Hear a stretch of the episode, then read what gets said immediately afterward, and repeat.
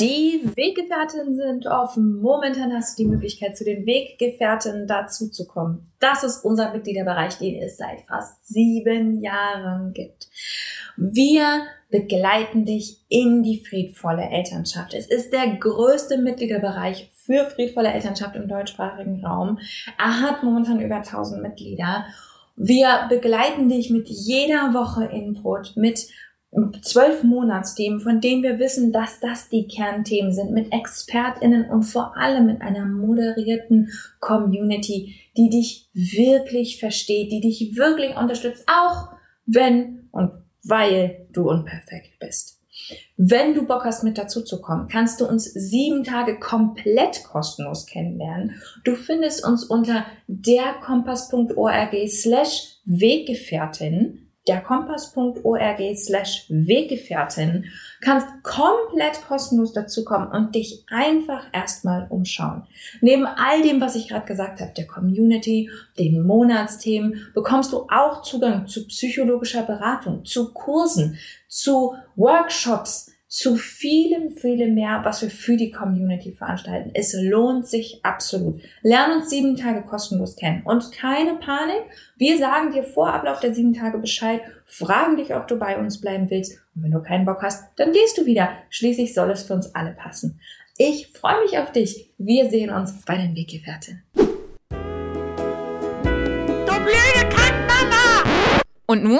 Nun ist es Zeit für Schrecklich Nett der Podcast für Eltern, die keinen Bock auf Erziehung haben, aber nicht wissen, was dann. Moin.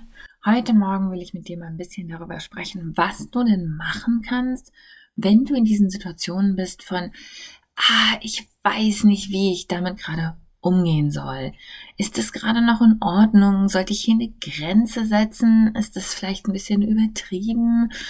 Ähm, oder bin ich hier engstirnig und sollte irgendwie gucken, was für das Kind und mich gerade passt? Kennst vielleicht diese Situationen und das ist auch ganz normal für Eltern, die rauswachsen aus diesen traditionellen Erziehungsgeschichten und sich mehr verbinden wollen und friedvoller sein wollen mit ihrem Kind, dass sie dann da sitzen und denken, ja, okay, aber was ist dann eigentlich hier noch okay? Wo sind meine persönlichen Grenzen? Was, welche Argumente zählen hier für mich eigentlich noch? Soll ich das jetzt erlauben?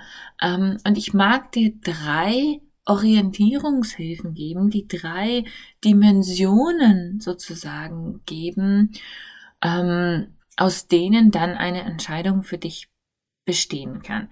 Wichtig vorweg ist, es gibt hier in, in meiner Wahrnehmung keine richtigen Entscheidungen. Jenseits von Erziehung, jenseits von dem Anspruch, etwas Bestimmtes aus dem Kind zu machen, jenseits von Konditionierung, können wir schlicht nicht mehr sagen, was wann für wen richtig ist. Wir müssen uns immer an der Situation orientieren und an dem, was für die einzelnen Beteiligten das Richtige ist. Ja klar, es ist generell ähm, vielleicht zum Beispiel ähm, wichtig und gesund. Da gibt es gute Argumente, wissenschaftliche Argumente dafür, dass Kinder entscheiden, was und wann sie essen, ja, und sich nach ihrem eigenen Hungergefühl, nach ihrem eigenen Körpergefühl richten. Trotzdem kann das sein, dass dein Kind zum Beispiel eine Erkrankung hat, dass bestimmte Sachen einfach nicht essen kann oder darf, dass dein Kind kein gutes Gefühl für seinen eigenen Körper hat und mehr Regulation und Hilfe braucht. Ähm, dass du selber vielleicht ähm, eine Essstörung hast und einfach kein gutes Vorbild bist. Ja, also es gibt einfach ganz viele Umstände und Situationen, die wir mit bedenken müssen. Das heißt nicht, dass du jetzt deinem Kind dann äh, sagst, hier, das wird jetzt gegessen, was auf den Tisch kommt, sondern dass du entsprechend den Anspruch an die Situation anpasst und Lösungen suchst, die für euch passen. Ganz, ganz wichtig. Es muss für euch passen. Es ist völlig egal, ob der Leute im, im Internet ähm, Beifall klatschen oder ob du das Gefühl hast, du bist jetzt der coolste Elternteil der Welt, wenn du das so und so löst, wenn es am Ende für dich, dein Kind und alle anderen Beteiligten nicht das Richtige ist und sich ein Bauchgefühl meldet, dann passt es nicht. Dann braucht ihr eine andere Lösung. Und ja, die kann dann vielleicht auch nicht besonders ideal aussehen. Solange das eure ist und sie für euch passt, ist alles gut und richtig. Was sind die drei Dimensionen, an denen du entscheiden kannst, ob das und was für euch jetzt passt oder nicht? Das eine ist die Dimension der Bedürfnisse vom Kind. Was braucht das Kind in der Situation? Was ist wichtig für dieses Kind? Und diese Dimension ist nicht so einfach zu, also zu, nicht zu verstehen. Zu verstehen ist, glaube ich, inzwischen einfacher, weil wir seit vielen Jahren inzwischen darüber reden, aber es ist oft nicht so einfach einzuschätzen, was hier das Richtige für das Kind ist, weil wir für eine andere Person Worte finden und Bedürfnisse formulieren. Wir müssen, ich kann es gar nicht oft genug betonen, da sehr demütig bleiben und sehr zurückhaltend. Wir haben so viel Macht über unsere Kinder und ähm, wir müssen aufpassen, wenn wir dieses, ja, was brauchst du denn da und wie kann ich jetzt darauf eingehen, wenn wir das in unserem Kopf machen, dass wir immer ein großes Fragezeichen hinten dran haben. Dass wir immer wissen, ich rate, was eine andere Person braucht und ich weiß das am Ende nicht. Ich gebe euch ein Beispiel, was mich immer sehr aufregt, woran ich das besonders sehe. Das ist dieses, ähm, was auch sehr verbreitet ist, auch in der modernen Pädagogik, ist dieses, ja, das ist ja ein Wunsch von dir, das ist ja kein echtes Bedürfnis. Also auf, wir müssen aufpassen, dass wir für das Kind uns wirklich in das Kind hineinversetzen und so gut wie wir können raten, was es braucht, ohne das Kind abzuwerten, ohne dem Kind zu erklären, was ein richtiges Bedürfnis ist und was nicht, oder was nur ein Wunsch ist, ohne dem Kind die Gefühle abzusprechen äh, und zu sagen, ja, es ist jetzt aber nicht so wichtig und das brauchst du ja nicht und äh, so, sondern wirklich für diese Dimension sind wir die Anwälte unseres Kindes vor uns selbst. Wenn, wir können uns das auch richtig vorstellen, wenn uns das schwerfällt, dass unser Kind eine, so eine, so eine schnieke Anwältin an seiner Seite hat. So eine, so, wisst ihr, mit so, mit so einem schicken Blazer und so coolen Stilettos, sagt man das noch, ähm, die ähm, feurige Reden hält wie im Fernsehen und was würde die sagen? Was würde die für das, die Bedürfnisse des Kindes sagen? Was würde die formulieren? Für diese Dimension müssen wir an der Seite unseres Kindes sein. Es ist sehr einfach, gerade bei sehr kleinen Kindern, gerade bei ähm, starken Emotionen, die wir gelernt haben abzuwerten, gerade bei Themen, wo wir gelernt haben, ach, mein Gott, äh, das ist irgendwie pädagogisch nicht wertvoll oder es ist nicht so wichtig, das Anliegen des Kindes abzuwerten. Die, das, die Bedürfnisebene vom Kind ist wirklich inneres Anwaltsein fürs Kind. Wenn ich mich jetzt an die Seite meines Kindes stellen könnte, was würde die feurige Anwältin argumentieren? Die zweite Ebene ist meine Bedürfnisebene. Und da wird es oft richtig tricky, weil wir oft wissen, was wir wollen. Wir wollen bestimmte Lösungen, wir wollen bestimmtes Verhalten. Wir wollen auch oft sowas wie, dass das Kind nicht macht, was es gerade macht. Ja, also wir wollen quasi eine andere Realität. Wir haben aber oft kein gutes Gefühl dafür, was wir brauchen und ähm, welche Bedürfnisse dahinter stehen. Und der, der wichtigste Schritt ist da meines Erachtens immer runter zu bremsen, so gut du kannst, und erstmal deine Gefühle zu fühlen erstmal zu fühlen, wie, was ist denn in meinem Körper gerade los? Wie, was macht denn, was machen meine Schultern? Ziehen die sich gerade hoch? Welche, welche Gefühle kann ich identifizieren? Ohne gleich in eine Lösung springen zu wollen. Die Bedürfnisdimension bei mir selber ist nicht, was ich will. Die ist nicht, was ich finde, was jetzt passieren muss. Oder dass mein Kind sich mal zusammenreißt. Die, meine Bedürfnisebene ähm, die kann auch kein Bedürfnis für andere Leute sein übrigens. Also ich habe das Bedürfnis, dass mein Kind weniger Eis isst, ist kein Bedürfnis. Das, ich kann nicht für andere Leute ein Bedürfnis haben. Es kann aber sein, dass ich das Bedürfnis habe nach ähm, Sicherheit und es macht mir Angst, wenn mein Kind viel Eis isst. Oder dass ich ähm, ein Bedürfnis habe nach ähm, Verbindung und Anerkennung und wenn mein Kind ähm, meinen Rat und meine meine Meinung ausschlägt und einfach weiter Eis ist, dann fühle ich mich nicht gesehen und anerkannt. Ja, das sind, das sind Bedürfnisse von mir. Die muss aber mein Kind nicht erfüllen. Die haben nichts mit dem Eis zu tun. Dafür muss ich aber bremsen, innehalten und reinfühlen, was bei mir eigentlich los ist.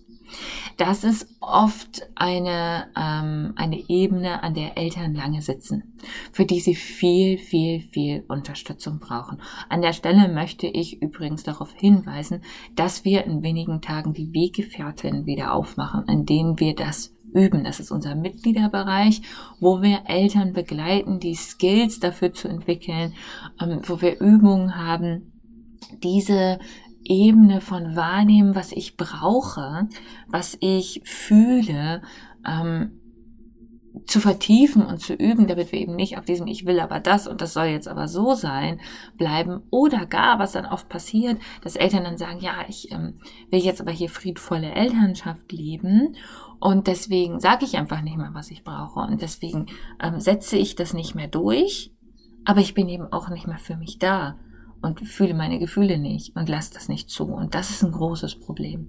Das führt dann oft zu, zu äh, Wutanfällen oder passiver Aggression oder Manipulation, weil ich ja immer noch brauche, was ich brauche, aber mir noch nicht mal erlaube, das zu fühlen.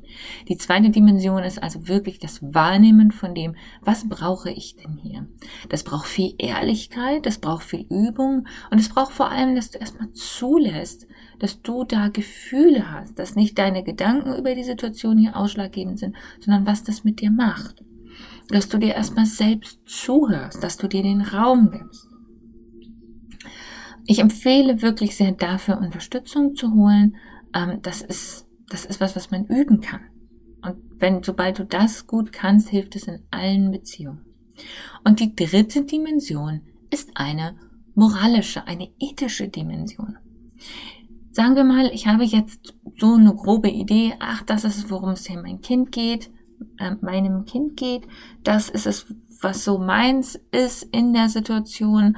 Ähm, ich kann das schon so ein bisschen sortieren Oft reicht das gerade in, in kleineren Situationen in der ne, Frage, kann ich das eben noch essen oder sollte ich die Situation zulassen oder nicht, dass ich ähm, so eine Vorstellung davon habe, worum geht's hier eigentlich? Also was wägen wir gegeneinander ab?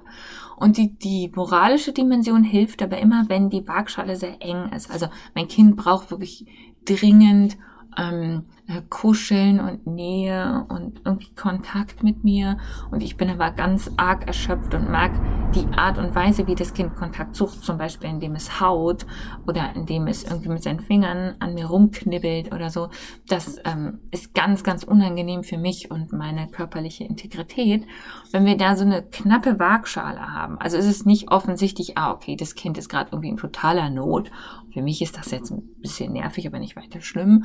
Oder ähm, dass die, das Anliegen, was ich habe, beispielsweise, ähm, ist schon irgendwie wichtig für mich oder für die, für die Gesundheit vom Kind oder so.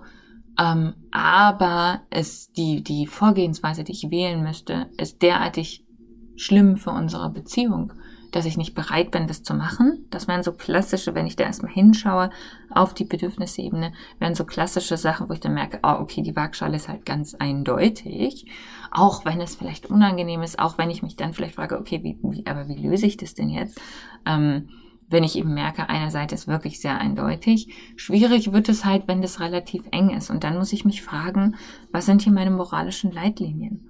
Wie will ich mit anderen Menschen umgehen? Und ja, das ist natürlich die Moralphilosophin in mir, die dann sagt, okay, wir müssen diese Dimension aufmachen.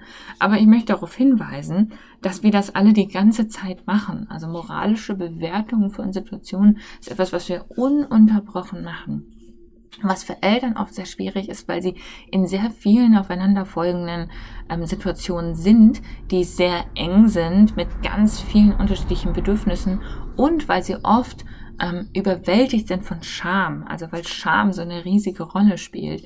Das egal wie sie sich entscheiden, ist irgendwie immer falsch, so dass wir keine guten moralischen Entscheidungen treffen können, weil wir solche Angst haben vor dieser überwältigenden Scham. Es gilt vor allem für weiblich sozialisierte Eltern, ähm, also diese dieser Mom Guilt, ne, dieses wie egal wie ich mich entscheide, ich bin immer schuld, es ist immer falsch, ähm, ist gesellschaftlich da quasi einprogrammiert und macht es uns total ähm, schwer, so Situationen wirklich gut zu entscheiden, in denen es eben richtig knapp ist. Ähm, wo wir merken, ah, hier ne, sind verschiedene Dimensionen von Bedürfnissen und das ist jetzt gerade richtig schwierig für mich zu entscheiden, wie ich damit umgehe. soll ich das jetzt verbieten? Soll ich jetzt hier für eine Lösung suchen? Soll ich jetzt hier aus der Reihe tanzen und irgendwie mein Kind in der Schule noch ewig eingewöhnen, während irgendwie alle mich blöd angucken und alle anderen es anders machen? Ähm, ich kann dir nicht sagen, was die moralisch richtigen Entscheidungen für dich sind. Das ist ein bisschen wie Religion oder so.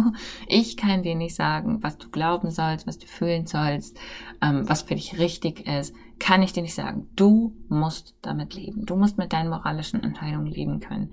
Ich kann dir nur sagen, moralische Entscheidungen, moralisches Miteinander ist nicht richtiger, wenn es einfacher ist. Es ist nicht wenn die Entscheidung ganz einfach ist und du sagst, ja, ist ja ganz eindeutig, man muss das so und so und so handeln, ist es nicht moralisch richtiger. Ähm, Eltern fühlen sich oft sehr schlecht, weil sie so unsicher sind oder weil sie nicht so richtig sicher sind, wie sie mit einer Situation umgehen sollen oder weil sie, weil sie eben diese verschiedenen Bedürfnisse auf der Waagschale haben und sich dann fragen, was mache ich denn damit? Eindeutigkeit ist nicht moralisch besser. Ich kann etwas sehr, sehr eindeutig finden.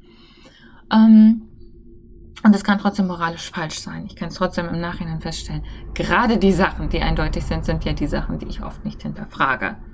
Ähm, und das sind, das sind die Dinge, die, die zu Gewalt führen können. Das heißt, es muss nicht eindeutig sein. Es, es ist völlig in Ordnung, dass ich mich frage, ach, ist das hier richtig? Was ist hier richtig? Ähm, und dann kann ich entscheiden ähm, moralische, der moralische Anspruch an unser Miteinander ist nicht in einer Entscheidung in Stein gegossen. Viele Entscheidungen kann ich rückgängig machen. Viele Entscheidungen kann ich korrigieren. Viele Entscheidungen, da kann ich hinterher feststellen, ja, ich habe einen Fehler gemacht, aber es ist einfach nicht weiter schlimm. Ja, also es ist in dem Moment irgendwie unangenehm für alle Beteiligten. Vielleicht ist mein Kind traurig, vielleicht bin ich traurig, vielleicht ist irgendjemand, da hat es dann schwer, jemand wird sauer, jemand ist unglücklich. Ja, kann passieren. Und dann kann ich es beim nächsten Mal besser machen. Also moralische Entscheidungen sind keine Monolithen. Also ich mache das jetzt einmal und dann habe ich es für immer entschieden, sondern ich kann das immer und immer und immer und immer wieder neu entscheiden.